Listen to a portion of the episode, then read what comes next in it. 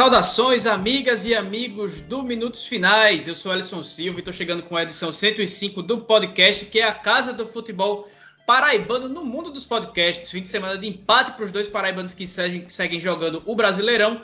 A Raposa empatou com o Sergipe depois de abrir 2 a 0 e cedeu um empate que, para mim, pode botar na conta do Raniel Ribeiro.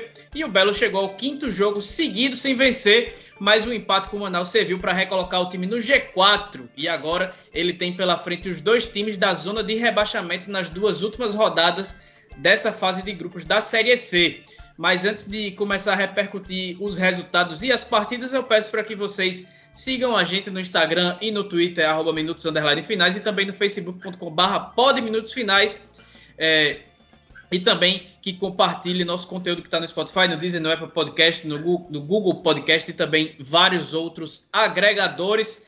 Ademar Trigueiro e Iago Sarinho estão por aqui e acho que hoje a corneta vai, vai soar bem forte, hein? Tô certo ou errado, meus amigos? Para todos os lados, vai ser um bozinaço praticamente, porque motivo tem de sobra, não vai sobrar, aliás, vai sobrar para todo mundo, vai faltar ninguém, viu? É capaz de a gente cornetar até a gente mesmo. Inclusive porque merecemos, né, amigo?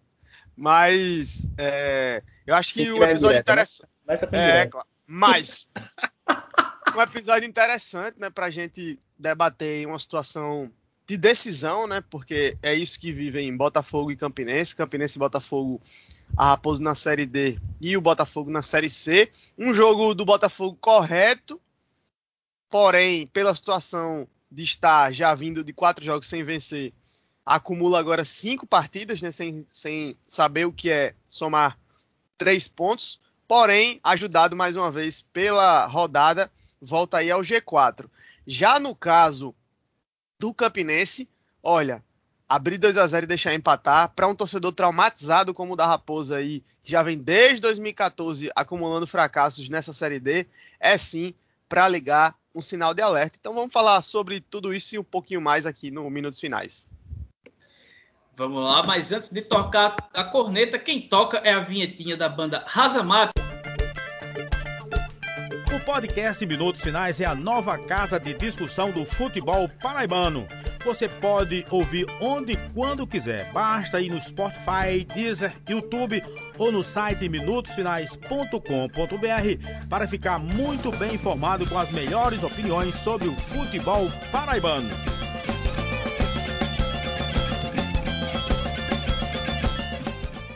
A gente inicia esse episódio 105 do Minutos Finais falando da parceria com a loja Chic Chic, que vai trazer novidades para todo mundo.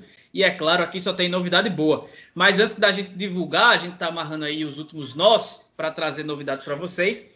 Você segue podendo utilizar nosso cupom promocional que dá direito a 15% de desconto em canecas, camisetas, copos, garrafas térmicas, quadros, tapetes e um monte de coisa. E para ter essa vantagem em uma loja que, além de tampa e referência em cultura nordestina, também se posiciona, você deve usar a palavra-chave da semana que é empate. Mas você não fica igual, lá você ganha 15% de desconto, que podem ser cumulativos com até R$ reais de cashback caso pague via PicPay. E para conferir o que tem disponível para levar para casa, segue o arroba chique oficial da nossa querida amiga Priscila. E a gente começa agora a bater um papo sobre os jogos do fim de semana pela Série C, pela 16ª rodada e antepenúltima dessa fase de grupos. O Botafogo ficou no 0 a 0 com o Manaus fora de casa. Foi um jogo que o goleiro Lucas basicamente não trabalhou. O Belo chegou a mandar a bola no travessão no, nos acréscimos, chutada por Ederson, mas o 0 a 0 refletiu o que os dois times não apresentaram, mais do que o que apresentaram. O Gavião seguiu na liderança e o Botafogo voltou ao G4 agora com 23 pontos. Mas uma coisa que já tinha acontecido na véspera da partida, porque no sábado o Volta Redonda perdeu por 1 a 0 para Jacuipense e aí o saldo de gols ficou abaixo do Botafogo e o Belo havia passado. Se perdesse, tinha caído novamente para a quinta posição, mas o Belo já começou o jogo com a vaga assegurada e que só vai perder caso o Ferroviário goleie o Paysandu na segunda-feira no encerramento dessa 16 rodada. Como é que você, Iago, que acompanhou mais de perto, como é que você viu esse jogo lá no Estádio da Colina? Olha, eu acho que foi um jogo muito correto, né, do Botafogo. A postura adequada para uma partida fora de casa. Foi um jogo muito estudado, né? As duas equipes se respeitando bastante. Um reencontro aí do Botafogo com o Evaristo Pisa, que conhece boa parte no elenco botafoguense. É, então foi uma partida bem truncada, né? Com poucas oportunidades. No primeiro tempo, especialmente, muito pouco muito pouca produção ofensiva né, das duas equipes. E na segunda etapa, o Botafogo teve duas chances, né? Duas chances é, muito boas. Uma bola no travessão do Ederson, já na reta final. E a melhor oportunidade da partida, que foi com o Clayton, recebendo uma bola aí na cara do gol. Um passe muito bom do Elton Felipe. O Clayton acabou faltando ali um pouquinho mais de esmero na finalização. E a bola foi para fora, né? Teria sido aquele gol do time copeiro, né? Marcar 1 a 0 fora de casa, um jogo complicado, mas não foi isso que o Botafogo fez. O time vindo aí de quatro partidas sem vencer, né? Já acumulando uma fila em busca dessa vitória, né? Mas graças ao resultado né, do jogo do Volta Redonda que perdeu para a equipe do Jacuipense, né? Agora eu me perdi na tabela. Isso aí, isso aí, 1 a 0. Isso, né? Isso mesmo, Jacuipense 1 a 0, né? Um golaço inclusive fora da área, né? Uma pancada. E graças a isso o Botafogo já tinha, já tinha começado, inclusive, a partida na quarta posição, né? Porque estava empatado com Volta Redonda, agora soma um pontinho a mais. É, fica aí de forma isolada nessa condição, esperando esse resultado do jogo do Ferroviário, né? Caso o Ferroviário vença, é, ele passa o Botafogo se golear por mais 6 a 0 A gente está gravando um programa logo em seguida aqui é, dessa da partida entre Botafogo e Manaus e também do jogo entre Sergipe e Campinense. Então, o jogo entre Ferroviário e Paysandu vai ser amanhã, né, na segunda-feira. Então, quem estiver ouvindo a gente mais pro final da semana já vai ter uma definição em relação a isso. Mas a lógica é que o Botafogo permaneça no G4 para a próxima rodada do Campeonato Brasileiro da Série C. Porém, são cinco jogos agora sem vencer, e isso com certeza é, perturba um pouco o elenco e o torcedor botafoguense também. No entanto, agora a parada é com o Botafogo. São dois jogos, Jacuipense, que vem num crescimento, né? O Jacuipense acho que é um time hoje com condições de escapar do rebaixamento, e depois encerra o campeonato com o Santa Cruz. É muito provável que o Santa Cruz já esteja matematicamente rebaixado, já seja matematicamente rebaixado nessa próxima rodada. Então já iria contra o Botafogo é, entrar em campo já rebaixado. A Jacuipense, como o Botafogo fará o último jogo né, da rodada, pode ser também que a Jacuipense já joga contra o Botafogo também rebaixado. Mas isso aí depende de uma combinação muito grande de resultados. Então o Belo tem agora, mais uma vez, em suas mãos a possibilidade da classificação, dependendo o, só de si. Ô, Iago, o, o, Jacuipense joga é, a vida contra o Botafogo. O Jacuipense tem, que tem 15 pontos e tá dois pontos só abaixo do Floresta aqui na próxima rodada. Deixa eu ver quem é que, que o time vai pegar. Vai pegar o Volta Redonda em casa, um jogo difícil aí para a equipe do Floresta, que apesar do Volta Redonda ter perdido do, do, do próprio Jacuipense, é um time que costuma fazer bons resultados. Mas é, é, praticamente na próxima rodada, vencendo o Botafogo, ele pode até ficar muito próximo de escapar ou ser rebaixado de vez. Mas é, é, a final do campeonato para a equipe baiana. Exatamente. E é um jogo complicado para o Botafogo que não vence ninguém há cinco rodadas, né? Então, é, eu não acho e que. E três desses jogos sem fazer gol, né? Que é o que preocupa mais. Exatamente. O grande problema do Botafogo hoje é a produção ofensiva, né? Hoje, é, nesse jogo contra o Manaus, mais uma partida abaixo do Elton Felipe, do Juba e do Ederson, né? Muito pouco produziram no jogo. O Clayton também não, não conseguiu repetir a atuação que teve contra o Tom Benz, né? Acabou até sendo substituído. Luan Lúcio entrou, mas mais uma vez é um jogador triatleta, né? Corre, pedala e nada. Marcos Aurélio entrou, mas teve pouco tempo de jogo. Até gostei da movimentação do Marcos Aurélio, melhor do que em outras partidas. É, destacar mais uma vez a atuação do Tinga, né? É o cara que realmente dá a qualidade na saída de bola. O Pablo hoje não fez um jogo tão bom, mas o Tinga fez uma grande partida. E defensivamente o Botafogo fez um jogo muito sólido. Novamente, o que é algo importante, porque o time vinha pecando um pouco defensivamente nas últimas partidas, né? Cedendo gols, é, que não vinha cedendo, algumas falhas, inclusive, de posicionamento. Então, nesse jogo contra o Manaus, pelo menos, o Botafogo conseguiu corrigir esse defeito contra um ataque bem poderoso, que é o do Manaus, o melhor ataque da competição. Porém, comprovando a fragilidade também do ataque botafoguense, o Manaus também tem a pior defesa né, do grupo. E aí o Botafogo não conseguiu marcar contra esse time. E com isso, amarga aí mais um empate, o oitavo empate do Botafogo. É, é o segundo time com mais empates aí dentro da chave. E agora tem, como eu falei, é, a oportunidade de só depende de si. O problema é que o Botafogo, quando depende só de si, tem falhado, né? Então essa é a grande questão. É se o time vai ser capaz de fazer valer. Especialmente, acho que o grande jogo é essa partida contra a Jacuipense, porque é um jogo que pode ser um divisor de águas para os dois times. Né? Então, é, o Botafogo chega no momento decisivo, mais uma vez, da competição. É, é, importante destacar que a equipe, por todas as dificuldades que se imaginava, chega nesse momento com chances reais né, de classificação. É, algo que no começo da temporada a gente poderia ter uma dificuldade maior para prever, né, porque o Botafogo entrou nessa Série C para se manter, já conseguiu isso e agora tem a condição de avançar de fase, e aí avançando de fase é um novo campeonato. Porém, Gerson Guzmão tem um trabalho árduo especialmente no setor ofensivo, que tem produzido praticamente nada já aí há cinco rodadas sem conseguir vencer. Essa é a grande questão do Botafogo. Melhorar o volume ofensivo e principalmente a efetividade, porque o time até consegue criar, né, mas não consegue concluir em gol. Foi assim contra o Tomense, desperdiçando a oportunidade de cedendo o empate no final do jogo. Foi da mesma forma também contra o Volta Redonda, onde poderia ter feito o segundo gol ampliado. Contra o Altos, um 0 a 0 um jogo péssimo. Né? Então, para falar desses últimos três jogos, sem contar é, os três jogos que antecederam essa partida contra o Manaus, sem contar né, com, a, com a péssima partida contra o Floresta. Essa aí realmente joga, o Botafogo foi muito mal e acabou perdendo em casa para um time que estava né, numa péssima condição na tabela naquele momento.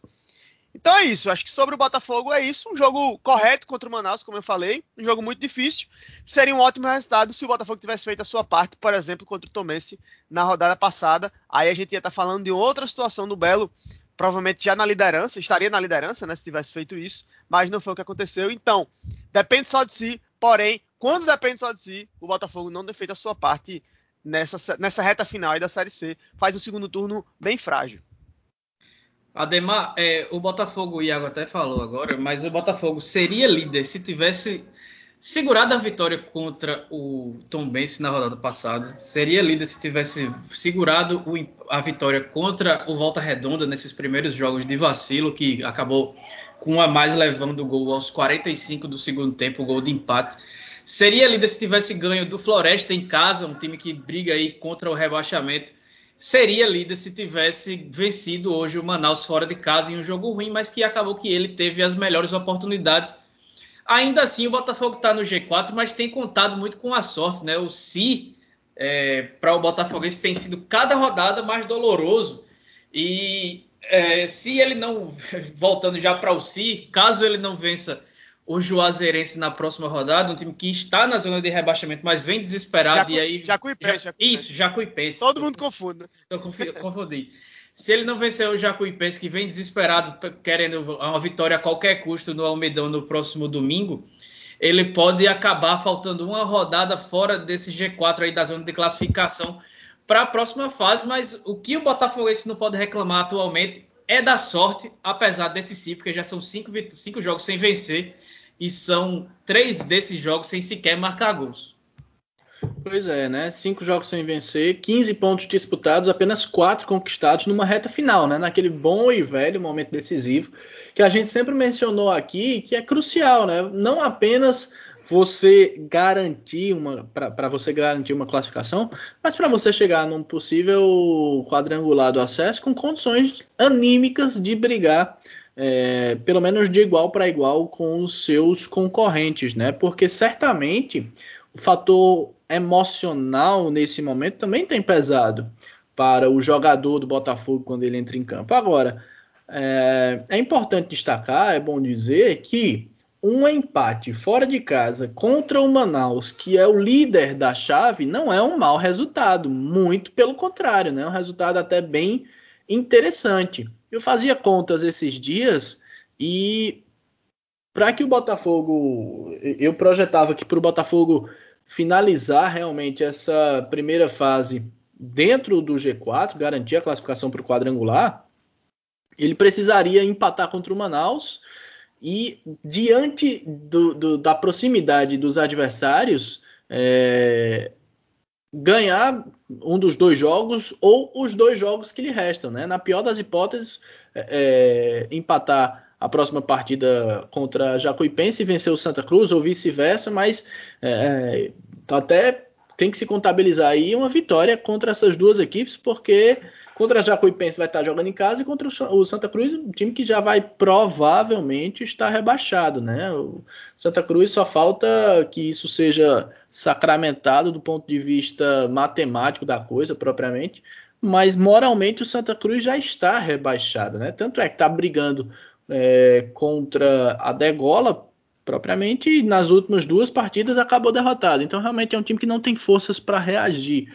Agora o Botafogo precisa se recolocar nos trilhos, né? Voltar a encontrar o caminho das vitórias para que possa chegar, né, nessa reta final de uma forma mais tranquila e poder almejar aí uma classificação. Realmente o Botafogo precisa se organizar emocionalmente porque senão a gente vai ficar sempre debatendo o se, né? Se tivesse ganho, se a bola tivesse entrado, se não tivesse batido na trave, se o, o, erro de arbitragem não tivesse interferido na partida e assim por diante, né? Precisa realmente é, fazer as coisas acontecerem na bola, na prática, mais do que na teoria. E, Ellison, um detalhe, é, se a gente olhar as próximas rodadas, né? Por incrível que pareça, a gente pode ter algo inédito que é uma classificação até para a próxima fase com 25 pontos, por exemplo, né? Dependendo, claro, aí de todos os resultados, né? Porque quando o torcedor do Botafoguense começa a fazer contas hoje e ele vê que o time tem tido muita dificuldade de fazer gol, especialmente, e não dá para ganhar sem fazer gol, né? O torcedor começa já a vislumbrar essas possibilidades, né? Eu acho que hoje, pelo desenho que a gente tem dessa Série C, muito disputada, muito apertada, é muito provável que o quarto colocado avance com 27 né? Ou seja, mais quatro pontos. No caso do Botafogo aí, que o Botafogo precisaria, né, para avançar, para chegar a esses 27 pontos, né? Porque você tem, por exemplo, na próxima rodada, você vai ter é, Manaus e Ferroviário, né, que é um jogo que já pode provavelmente descartar o Ferroviário de repente dessa briga. Daí você tem Volta Redonda e Paysandu jogando fora de casa contra Floresta e Altos, que precisam muito, assim como, como a Jacuipense, é, precisam muito vencer para garantir suas, suas permanências na Série C, né? Em contrapartida, o Tomense pega o Santa Cruz, provavelmente o jogo do rebaixamento do Santa Cruz. Na última rodada, você vai ter Paysandu e Manaus, né? E vai ter Volta Redonda e Tomense. Então é bem provável que com 27, que é a conta meio que mágica na história da Série C, mas que para essa temporada não parecia ser viável, porém por conta dessa alta incidência de empates, nesse, principalmente nesse retorno, isso passa a ser mais provável. Porém, a conta segura ainda é 29 pontos. E o Botafogo pode chegar a isso caso faça a sua parte. Mas, repito, o problema hoje do Botafogo é fazer a sua parte. São cinco jogos já sem vencer. O time até tem feito boas apresentações contra o Tomense, especialmente. O Botafogo fez um grande jogo, merecia ter vencido aquela partida, mas faltou ter poder de fogo realmente para fechar o placar, construir uma vitória naquela ocasião, como poderia hoje também. Estamos gravando mais uma vez, logo em seguida, é, as partidas que a gente vai comentar no episódio de hoje. Então o Botafogo poderia ter vencido também o Manaus. Não, não, não vou arriscar aqui dizer que foi melhor. Acho que o empate foi o resultado mais justo pelo que aconteceu da partida de um modo geral. Mas o Botafogo teve as duas melhores oportunidades da partida, mas mais uma vez acabou não conseguindo aí concluir em gol. Então acho, Ellison, pelo menos de minha parte, acho que sobre o Botafogo é isso. O time depende só de si, porém, essa não é nem sempre uma frase muito empolgante para o torcedor do Belo. Antes da gente passar para a Raposa, Iago, eu queria que você falasse um pouquinho sobre o retorno de Juninho, né, que entrou no segundo tempo hoje, voltou a, a jogar depois de mais de um mês da, da lesão, justamente contra o, o Jacuipense, que ele fraturou o braço, precisou operar. E qual pode ser a importância dele é, ele que faz o time jogar, ele que é um, um, organizador do jogo, né? ele não é um armador que coloca, atacante, que coloca os atacantes na cara do gol, mas ele se movimenta por todas as partes do gramado, ele faz o time rodar, ele consegue encontrar espaço para colocar os companheiros em, em, em situações de, de, chegar de maneira mais aguda nas jogadas. Qual a importância aí do camisa 8 para essas duas partidas contra Jacuipense e, e, e Santa Cruz? Em que provavelmente o Botafogo será mais, serão mais dois jogos e vai encontrar pouquíssimo espaço, né? Porque são dois times que brigam contra o rebaixamento e, e não podem mais perder pontos. Olha, eu, eu gosto muito do Juninho, acho uma figura muito bacana, um cara que tem identificação com o Botafogo, várias passagens, mas eu não sou um grande fã do Juninho. Tem uma galera que é apaixonada, né? Juninho no céu, Juninho na, Juninho na terra. Eu acho ele um jogador muito interessante, muito versátil. Mas para mim, por exemplo, hoje ele não é titular do Botafogo. Para mim a dupla é Tinga e Pablo. Porém, o Juninho é nesse momento fundamental. Porque ele é uma opção a Pablo e Tinga, e ele é um jogador que garante que o Botafogo não tem uma queda de rendimento brusca quando Tinga ou Pablo precisarem ser substituídos, como foi o jogo de hoje. Juninho, mesmo sem ritmo de jogo, entrou e deu conta do recado. O time manteve a pegada e ele dá a saída né, de, de bola, ele dá, ele dá velocidade alta, consegue, consegue auxiliar a progressão ofensiva do time, o que Amaral, por exemplo, não consegue. Né? O Botafogo empatou com o Tom Bense no momento em que o Tinga precisou ser substituído naquele jogo. Isso para mim ficou muito claro, porque com o Amaral o time só recuou e não tinha, perdeu completamente a saída de jogo. Né? Então o Juninho consegue ser esse jogador a substituir o Pablo ou o Tinga. O Tinga, hoje, né, nessa partida contra o Manaus especificamente, é, quem acabou saindo foi o Pablo, sentindo, inclusive, é, acho que cansaço muscular mesmo. Então, é, o Juninho é fundamental nesse sentido. E ele também acaba sendo uma opção para se utilizar um pouco mais à frente, né? Dá uma possibilidade, inclusive, do Gerson de repente escalar Tinga, Juninho e Pablo. É, eu acho que essa é uma possibilidade. Por exemplo, se você tem Juba, é, o Elton e Ederson em má fase, por que não de repente escalar o Clayton nessa linha ofensiva do Botafogo e o meio campo é, que tem qualidade na saída de jogo e também mais poder defensivo, de repente com, com Juninho, Tinga e, e Pablo. Então são opções a mais que o Gerson começa a ganhar é, e isso, nesse momento, é muito importante para o Botafogo. Teria sido ainda mais importante se o Juninho pudesse estar disponível há mais tempo. Porém, é, a lesão acabou afastando ele em um momento crucial. E é inegável que o Botafogo teve uma queda de rendimento né, depois da saída do Juninho. É, conseguiu recuperar esse rendimento com a chegada do Tinga.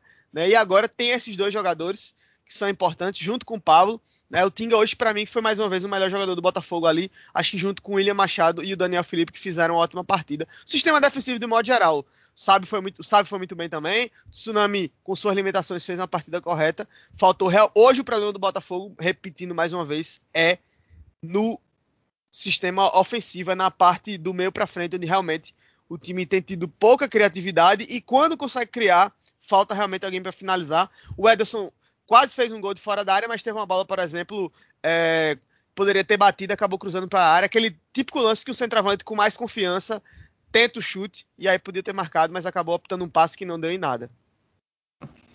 Bom, Botafogo enfrenta o Jacuipense no próximo domingo, às 20 horas, no estádio Almeidão, João Pessoa, né? último jogo em casa, pelo menos nessa primeira fase, e já vai saber de todos os resultados da, da rodada. É o último jogo é, da 17 e penúltima rodada dessa fase de grupos da Série C.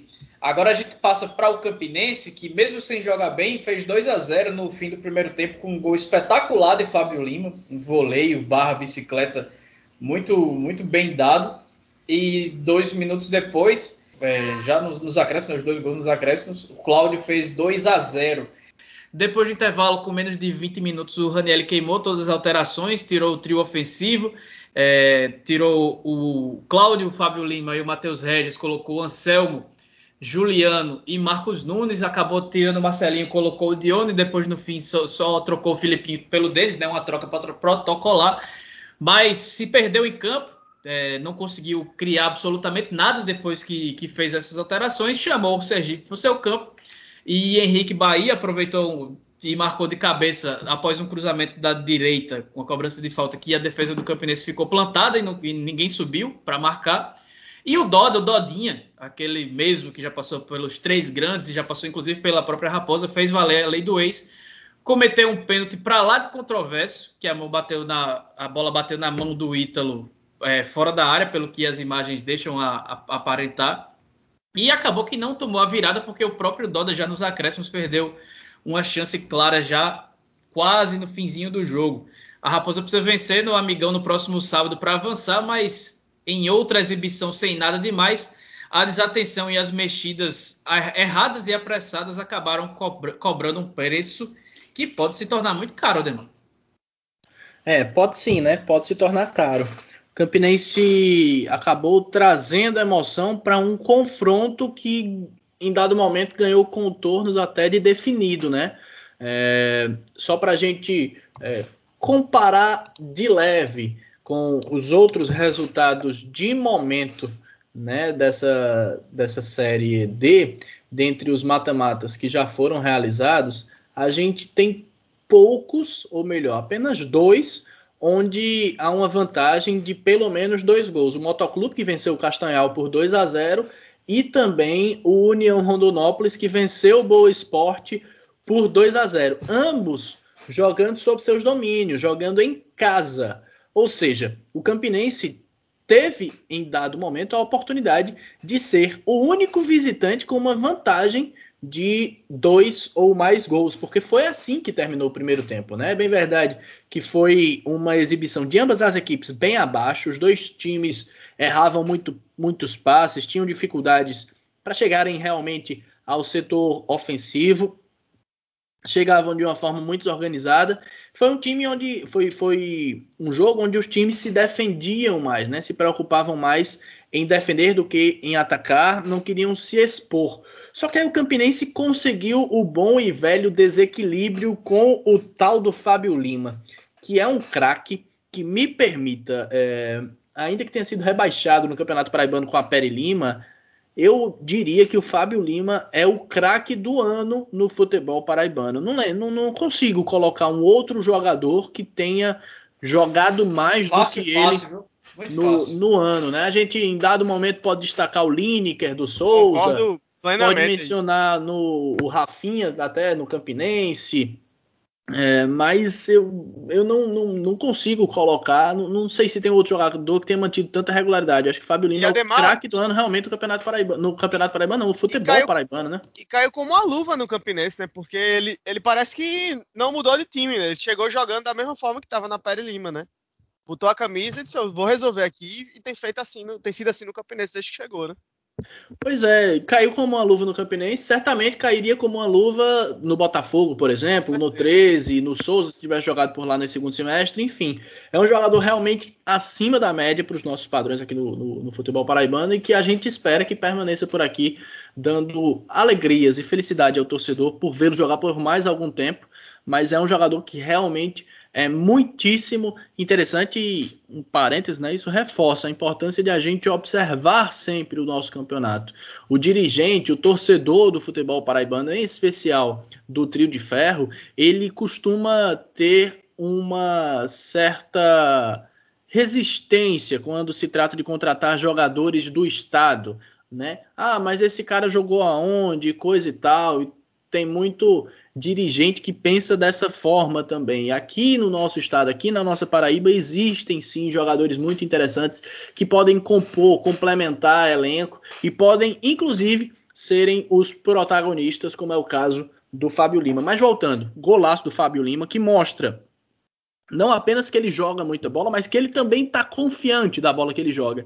Porque ele recebeu o passe em condição, inclusive, de fazer o domínio de repente e tentar a finalização com um pouco mais de tranquilidade. Mas não, ele foi lá e disse: vou meter um voleio aqui, meteu e fez um belo gol. Depois o Claudinho, nunca criticado pela torcida do Campinense, também recebeu uma oportunidade e botou para o fundo das redes e, e acabou é, descendo para o intervalo com essa vantagem de 2 a 0 que diga-se de passagem, o Sergipe, no, no restinho, né, nos minutos que restaram do primeiro tempo, sentiu o gol. Se tivesse de repente mais 10 minutos de bola rolando, o Campinense poderia até ter ampliado esse resultado. Só que aí na segunda etapa, o Campinense confiou no veneno, quis sentar em cima da vantagem que havia sido construída na primeira etapa em dois lances isolados, como mencionei, já que o primeiro tempo foi bem abaixo da média do ponto de vista técnico do negócio propriamente.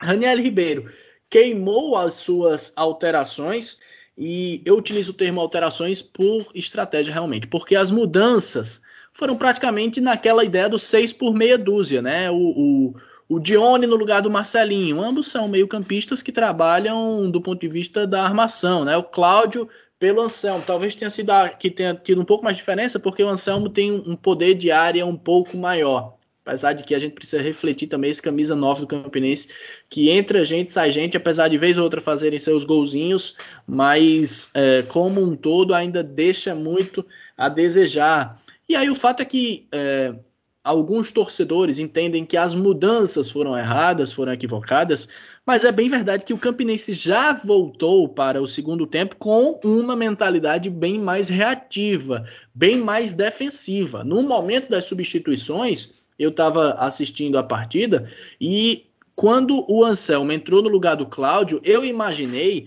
que fosse justamente para avançar um pouco mais esse atacante de referência, que nesse caso passaria a ser o Anselmo, para tentar segurar a linha defensiva do time sergipano, porque o Campinense estava defendendo-se todo em seu campo de defesa e o Sergipe já estava tentando esmagar, já estava tentando machucar, coisa que aliás no próprio da própria série dele já tinha feito semana passada contra o Bahia de Feira, né, que estava ganhando de 1 a 0 até os 30 minutos do segundo tempo, e aí botou o time todo para cima para fazer saldo de gols e conseguiu fazer mais três gols nos instantes finais. Então assim, você jogando fora de casa, sabendo que seu adversário é, talvez seja tecnicamente inferior a você, você consegue abrir uma vantagem muito interessante. Ora, o seu adversário vai ter que se expor. Né? E o Campinense não soube se colocar, não soube jogar, dando ao Sergipe essa possibilidade de exposição.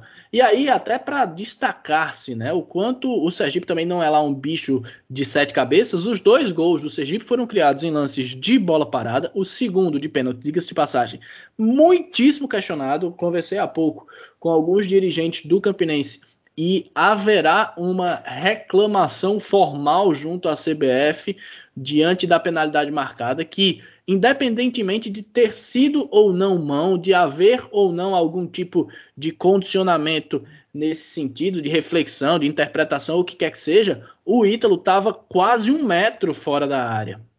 Então, realmente foi um pênalti esdrúxulo marcado contra o Campinense num jogo de mata-mata, amigo. Tudo pode acontecer, porque agora, no jogo da volta, Ambas as equipes precisarão da vitória. Não existe mais gol agregado na Série D. Se houver um novo empate, a decisão vai para os pênaltis. O que pesa principalmente neste empate é novamente o fator anímico. Porque se fosse 0 a 0, a mentalidade seria a mesma e no seio estrutural do Campinense Clube, dentro da cúpula, iria se entender que foi um resultado muito bom, porque jogando fora de casa o Campinense não perdeu e trouxe a decisão para Campina Grande. É a mesma situação. Não perdeu, trouxe a decisão para Campina Grande. Só que numa circunstância bem mais diferente, na qual o Campinense poderia já ter decidido a parada nesse primeiro jogo. O Campinense acabou confiando realmente no veneno. O Raniel Ribeiro, as substituições que fez na segunda etapa foram exatamente as mesmas que havia feito do ponto de vista ofensivo, né? Terminou o jogo com um quarteto ofensivo formado por Dione, por Juliano, Marcos Nunes e Anselmo. Poderia ter feito algumas outras escolhas, por exemplo, Serginho Paulista, que jogou muito bem na partida passada contra o Calcaia estava relacionado, mas não ganhou nem uns minutinhos. Poderia ser uma peça interessante. Aliás, o Serginho Paulista contra o Calcaia se mostrou um volante com muita capacidade de pisar na área adversária, tanto é que marcou gol, deu opção em outras oportunidades. Então, ele poderia até ter sido uma alternativa para tentar realmente explorar os contra-ataques mas assim não foi feito e agora o Campinense é, acaba empatando, mas com gosto de derrota vai precisar recuperar, especialmente o emocional, a confiança para essa partida, porque o Sergipe ganhou uma sobrevida e vai vir com tudo também para garantir a vaga aqui em Campina Grande.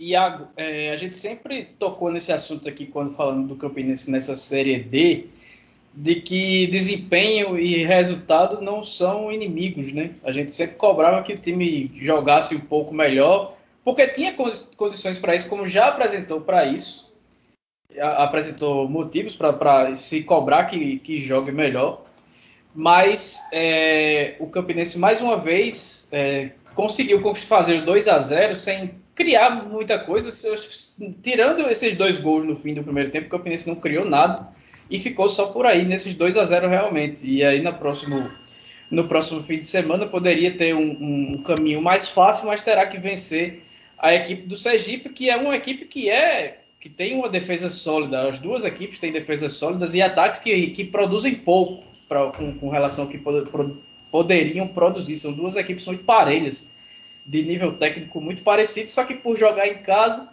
por ter uma vantagem técnica, acho que até considerável do, do que os rivais sergipanos, é, é provável que o que se espere ou se imagine que o Campinense vá sair um pouco mais para o jogo. Mas é óbvio, o Campinense pode subir de, de, divisão só empatando fora de casa, jogando mal e vencendo em casa ou, ou se classificando nos pênaltis, como foi na, na, semifinal do Paraibano, por exemplo, quando passou do Botafogo sem ganhar nada e, passa, e, e contando com uma, uma noite brilhante de Mauro Iguatu. Mas acho que, assim como o Botafogo, o Campinense tem dado muita, muitas. Tem, tem, tem, dado muita sorte, né? E alguma hora a sorte acaba. Então tá na hora de fazer sua parte. O Raniel essa semana disse que a cobrança é, por, melhores, por melhor futebol foi por conta de uma partida contra o América do Natal na terceira rodada. E, e, só que ele não consegue repetir isso, né? E não, e não, não mexe, não faz nada no time, mantém sempre a mesma convicção sabe, fala que sabe os problemas, mas não, não age como se quisesse mudar, né? Uma situação bem esquisita que vive essa equipe do Campinense, em que pese os bons resultados que vem alcançando. Pois é, eu acho que é, é, um pouco daquilo que a gente vinha comentando já há algum tempo, como você falou, né? Que o Campinense até vinha conseguindo obter os resultados, mas tinha uma queda de produção que ela era muito nítida, né? Então isso se comprova agora. Agora, é, falar isso depois do time vencendo por 2 a 0 e depois tomar empate pode parecer fácil, né? Mas a nossa vantagem aqui é que o ouvinte pode recuperar qualquer episódio passado da gente, né? A galera que está nos acompanhando no podcast e ver que não é de hoje que a gente alerta para essa queda de produção da Raposa. E, e, isso é um problema que precisa ser resolvido. Mas eu até tinha comentado, acho que no, no episódio passado, falando justamente isso, que, que apesar dessa queda de produção, eu achava que o Campinense era favorito contra o Sergipe, continuo achando isso ainda, apesar da situação do jogo. É, e de, inegavelmente, esse empate, pelas circunstâncias do jogo, é, acabar sendo aí meio que uma vitória para o Sergipe, e com certeza, do ponto de vista anímico, né, da, do fator psicológico do jogo, que é muito importante, especialmente em momentos de mata-mata, como é o caso, o Sergipe agora tem um pouco de vantagem, acho, sobre o Campinense pelo contexto, né? Mas eu ainda acho que o Campinense tem, é, na minha visão, nesse confronto específico contra o Sergipe, eu acho o Campinense um time melhor, apesar de não estar tá rendendo como já pôde render e como já rendeu em outros momentos aí da, da temporada. Agora, pensando mais para frente na competição, aí eu já acho que sim, o Campinense vai precisar jogar mais futebol do que o que tem jogado. Agora é impressionante essa cena dos times paraibanos nessa temporada, né? Como a turma não tem conseguido manter os resultados, né? O Campinense fez algo muito difícil, um jogo que não estava bem, como o Ademar já trouxe aqui pra gente, encontra esses gols e não consegue segurar um resultado. E aí não é 1 a 0 por exemplo, como aconteceu com o Botafogo contra o Volta Redonda lá, fora de casa, né? São dois gols, né? E você consegue ceder esses gols. Então, esse é um tipo de erro que não pode acontecer no mata-mata de Série D, no inferno do futebol brasileiro, que é essa divisão, onde para cair é, é, fácil e para subir é praticamente impossível. Campinense, desde 2014, de forma ininterrupta, disputando a Série D, não consegue sair desse lugar, né? E com certeza para o torcedor raposeiro, uma situação como essa, é, onde o time vencia por 2 a 0 e cede o empate, acende aquele sinal assim de alerta quase um vermelho, né, para o torcedor que já está ressabiado, que já vem aí sofrido por anos e anos de, de falhas, né? Mas eu repito, continuo achando que o Campinense é favorito para esse embate contra o Sergipe. Acho que a equipe do Campinense é melhor que o time sergipano, porém, no Amigão, agora, poderia estar tá indo para uma situação onde, com a vantagem de uma vitória fora de casa, não precisaria nem propor o jogo, poderia esperar o time adversário jogando no seu campo, né? Mas agora não, o Campinense, como não tem gol qualificado, vai precisar propor o jogo e aí realmente fiquem aberto a definição desse confronto. Um empate fora de casa, se a gente for pensar numa lógica geral, como o próprio Neymar falou, seria bom, porém o contexto do jogo acaba tornando esse empate é, uma vitória para o Sergipe e uma derrota para o Campinense, e isso pode ser sim um fator decisivo no jogo da volta, no próximo sábado aí, o Campinense recebendo esse time do Sergipe, e o Campinense precisa muito é, avançar nesse confronto, por inúmeros motivos, é, mas agora vai ter uma tarefa mais difícil do que aquilo que o próprio time foi capaz de criar. Estava sendo o Campinense copeiro, né? o Campinense de chegada, o Campinense de decisão, como historicamente o clube sempre se notabilizou, mas acabou vacilando e cedendo esse empate aí, que pode sim realmente custar muito caro para o Campinense. Mas insisto, eu ainda acho que a Raposa passa do Sergipe. Agora, se vai subir, são outros 500. Para subir, aí eu concordo com vocês, vai precisar jogar mais futebol do que o que tem jogado até agora. Ademar, nesse, nessa, nesse episódio a gente tem falado muito de si, né? Já falou de si do Botafogo, já falou de si do Campinense. Eu vou seguir falando do si no Campinense. É muito improvável que o Raniel Ribeiro vá fazer alguma alteração tendo todo o elenco disponível, né? Ele mexe muito pouco, ele tem um, um time titular muito desenhado e parece que definitivo na cabeça dele. Mas caso você fosse o treinador da Raposa para a partida do próximo sábado, precisando vencer, jogando em casa para se classificar sem muito drama, o que você faria para tornar o Campinense uma, uma, equipe um pouco mais ofensiva e que propusesse o jogo de maneira mais é, efetiva do que vem acontecendo aí nesses últimos jogos? É, é, a gente já tem falado aqui, né? O, o torcedor que nos acompanha sabe que eu compreendo o time do Campinense como um time organizado, consciente, que carece um pouco mais de força ofensiva propriamente. O Raniel ele parece não querer mexer muito nesse sentido. Até imaginei que contra o Calcaia na última rodada, já classificado, o time mais frágil do grupo, ele pudesse fazer alguns testes, algumas variações táticas, mas parece que ele guarda isso, se é que ele o faz, para os bastidores, realmente, para os treinos e coisa e tal.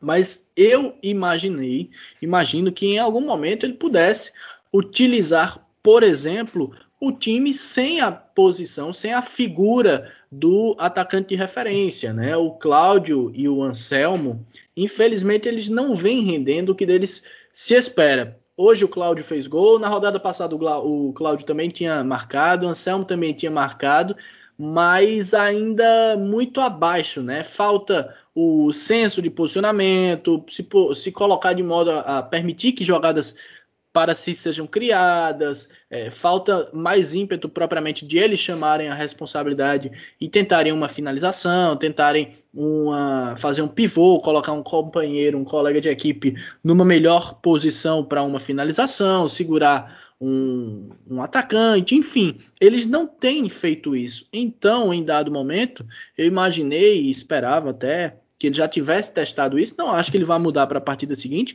mas eu gostaria, por exemplo, de saber como seria o Campinense jogando sem essa figura ofensiva propriamente do camisa 9 de referência, que na minha opinião é a posição hoje mais frágil do Campinense, do rubro negro, e ver de repente um quarteto ofensivo, né? De repente sair do 4 2-3-1 já habitual para um 4-2-4 ali com é, Juliano um pouco mais aberto, Matheus Regis caindo por dentro juntamente ao Marcelinho ou ao Dione, né? Também tendo a opção aí do Endel Barros, que sequer foi relacionado para essa partida de ida contra o Sergipe, e o Fábio Lima mais aberto do lado direito, já que o atacante propriamente não tem servido, não tem sido aquela referência, por que não dois meias orientados a pisarem mais na área, né? Com um pouco mais de liberdade para avançar e tentar criar algum tipo de oportunidade do ponto de vista do Campinense avançar com essa linha, né, com esse bloco ofensivo, digamos assim,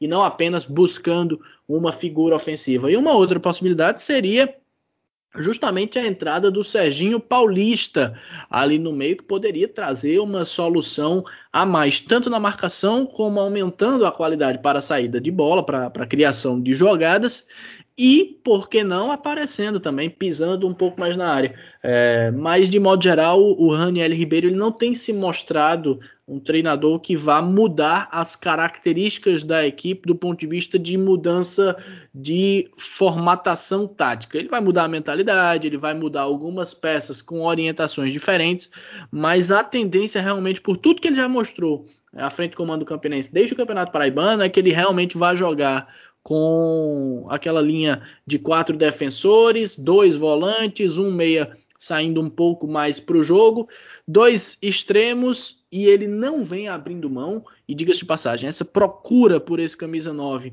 no Campinense ocorre desde o Campeonato Paraibano. Diversos nomes já foram especulados, negociados e coisa e tal.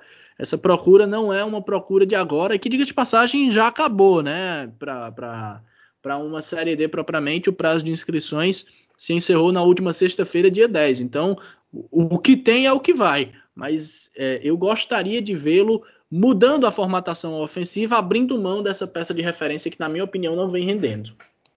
Muito bem, a gente vai chegando ao final dessa edição 105 do podcast Minutos Finais. E só para arrematar, a gente teve essa semana algumas definições que não são bem definições, né? Souza e 13 vão se reapresentar no dia 20, daqui a uma semaninha, para iniciar os trabalhos pensando na pré-Copa do Nordeste. Os jogos serão dias 13 e 14 do mês de, de outubro, quase um pouquinho menos de um mês de preparação aí para disputar essa primeira fase.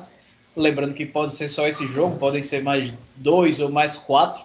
É, e os dois times pretendem manter a base, né? O, o, o 13, por meio do Fernando Gaúcho, disse que pretende ficar com pelo menos sete ou oito jogadores do atual elenco, não só para a pré-Copa do Nordeste, mas já para o Campeonato Paraibano, em que ele fala em título estadual.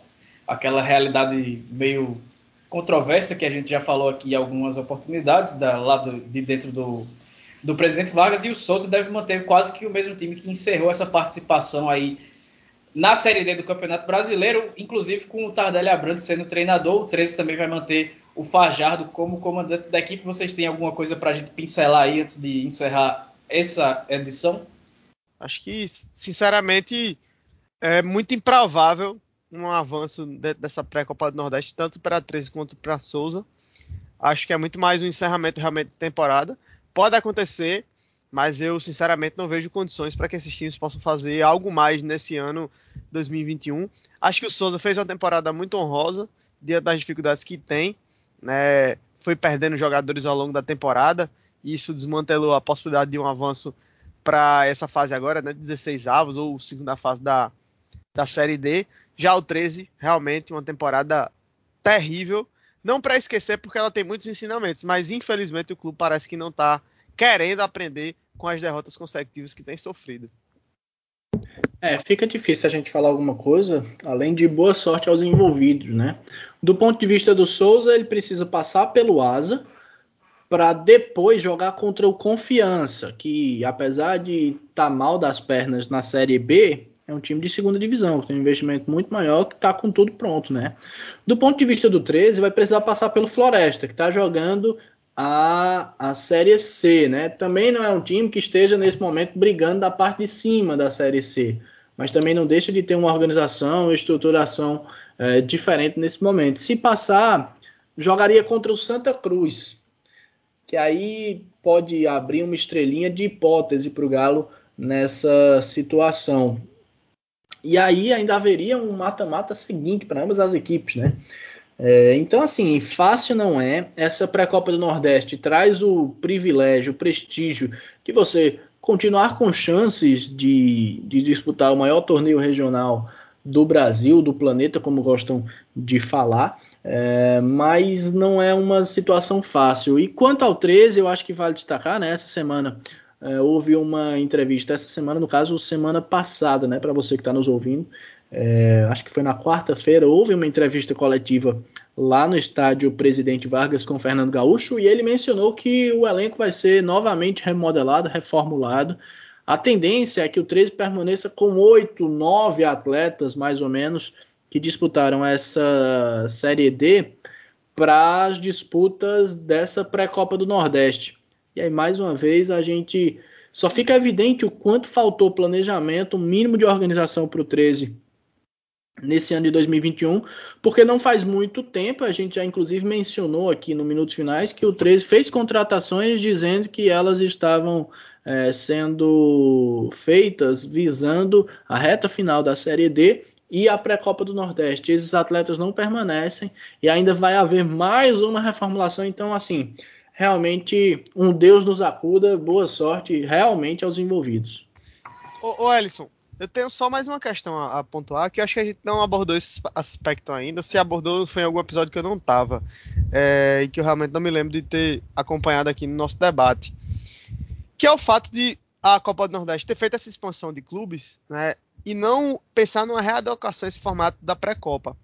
Porque vai envolver uma série de equipes que estarão já sem calendário rolando. Então você vai ter um hiato aí de, quase, de mais de um mês, né? Sem jogos para esses times. E essas equipes vão ficar basicamente com uma folha para, em muitos casos, jogarem apenas uma partida. É, esse formato da pré-copa, antes, geralmente abarcava os times que estavam em Série C, Série B ou até mesmo na Série D, mas era uma minoria. Né? Hoje não. Você tem um quantitativo maior de equipes, algumas nem disputaram a Série D, né? outras já vão estar sem nenhum tipo de competição, com mais de um mês aí treinando, sem ter recurso para pagar. Então eu acho que fazer só uma crítica realmente a essa adequação no modelo que foi feito, como a gente, isso a gente já debateu aqui, para trazer mais gente, para garantir inclusive a manutenção da Copa do Nordeste como, como uma disputa chancelada pela CBF, né? Isso vai entrar na pauta no ano que vem. Porém, acho que há um pouco de, de vacilo nesse sentido, porque você pega essa situação, por exemplo, de Souza e 13, vão dar em um, um período longo, né? Refazer elencos, como no caso do 13, para jogar possivelmente uma única partida. Né? Então, isso, do ponto de vista do planejamento, do ponto de vista administrativo, inclusive, das equipes, não faz muito sentido.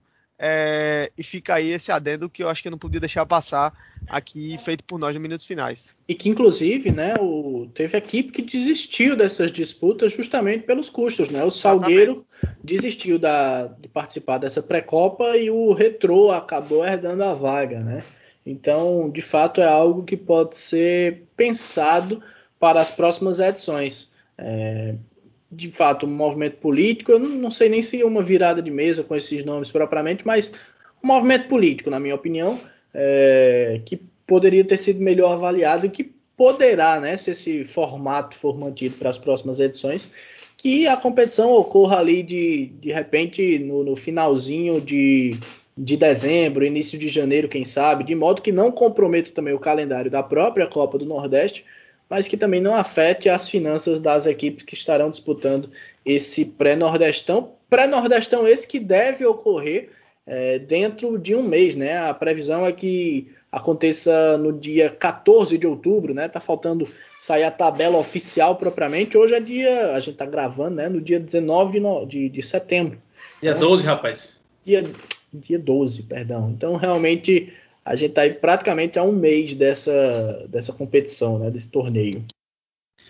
E aí, só para completar o que vocês falaram, é, esse eu não tenho nenhuma, nenhuma restrição em chamar de virada de mesa, que é para abraçar, entre outros times, como o 13 América de Natal, o Santa Cruz, e para abraçar o Santa Cruz, o Retro fica com essa vaga que era primeiro do, do Salgueiro, depois ele passou a ser do Afogados, de Engazeira, e depois do Veracruz. Os três desistiram e aí a vaga acabou ficando com o Retrô para participar dessa fase da competição. E aí, sobre essa questão de ter time que não, não tem nem Série D para disputar, a gente tem o exemplo claro do Fluminense do Piauí, que foi entrou como vice-campeão piauiense, vai enfrentar o Imperatriz, que pode pegar o Botafogo aí na segunda fase. E ele não joga nem desde a final do Piauiense, ele não tem calendário profissional. E aí ele vai ter que montar um time para disputar essa fase da pré-copa do Nordeste. E contratou Marcelo Vilar e aí já vai começar a montar o time para disputar o Piauiense do ano que vem. Pelo menos esse é, é, o que tem dado a entender, o que tem postado, pelo menos em suas redes sociais, o tricolor piauiense. Mas é, é uma situação bem que acaba sendo acho que dá para chamar até de esdrúxula, né? Foi, foi feito tudo muito nas pressas essa, essa, essa, mudança de regulamento e acaba que pode ser que ele precise ser aperfeiçoado, alterado nos próximos anos. Mas é isso. Então a gente vai encerrando essa edição 105 do Minutos Finais. Mais uma vez, deixo o pedido para que vocês sigam a gente no Instagram, no Twitter, arroba Minutos Underline Finais, curta o facebook.com.br Minutos Finais e compartilhe aí a palavra sobre o futebol paraibano que está disponível em diversos agregadores. Então continuem se cuidando. Quando chegar a vez de, você de vocês tomem a vacina. Um abraço, até a próxima.